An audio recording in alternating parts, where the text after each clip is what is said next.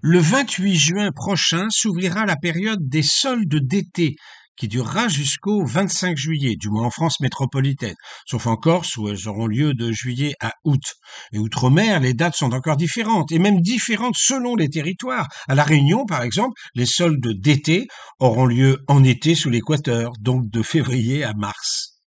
À notre époque, englouti dans l'Empire américain, la plupart imaginent que ce mot est le prétérit du verbe vendre en anglais, sous prétexte qu'il a trait au commerce. Mais en réalité, il faut penser au mot solide, du latin solidare, consolider.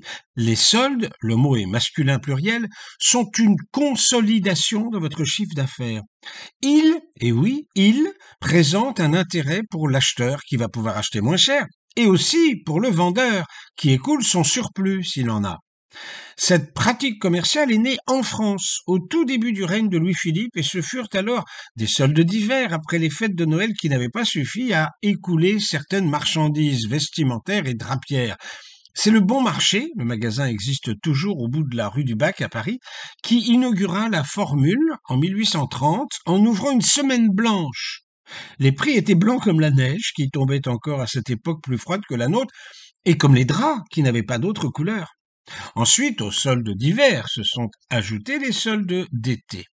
À la longue, il a fallu réglementer cette pratique parce que un magasin plus riche que les autres pouvait en abuser, pratiquer un dumping pour arracher la clientèle des concurrents plus faibles, les ruiner, régner en maître sur leur marché et remonter les prix après coup.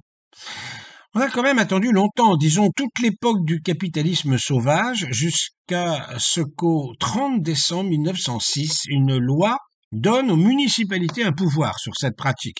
Naturellement, cette loi a subi différentes transformations ou doit coexister avec d'autres, comme la loi Pacte du 22 mai 2019, réduisant la durée des soldes de 6 à 4 semaines, ce qui a certainement eu pour effet de les rendre plus efficaces, les commerçants étant alors contraints de pratiquer des baisses de prix plus éloquentes et plus incitatives. Le principe des soldes est donc à distinguer de la remise, qui est une réduction commerciale en lien avec la quantité achetée. Je vous vends une chemise 50 euros, mais si vous m'en prenez deux, vous aurez une remise de 20%, donc la paire sera à 80 euros au lieu de 100. Le rabais est encore différent. Il est justifié par un défaut de fabrication, ou par un retard de livraison, ou par son obsolescence. Je vous vends un homard au rabais parce que l'aquarium a une panne d'électricité et que l'animal sera mort dans la nuit. Alors autant limiter ma perte en m'en débarrassant à vil prix. Ou bien ce portable qui ne prend pas la 4G. Ou encore cet ordinateur qui ne prend pas le Wi-Fi.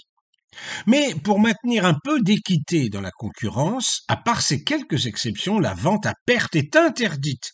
Il est interdit d'appeler ces pratiques des soldes, étant entendu qu'en principe, les soldes sont la seule occasion de vendre à perte, mais dans la limite du stock à écouler. Il s'agit toujours d'éviter le dumping. D'autres interdictions sont imposées, par exemple celle d'augmenter ses prix avant les soldes pour faire croire qu'on les a baissés ensuite, celle de refuser de reprendre ou d'échanger un produit sous prétexte qu'il a été soldé, etc.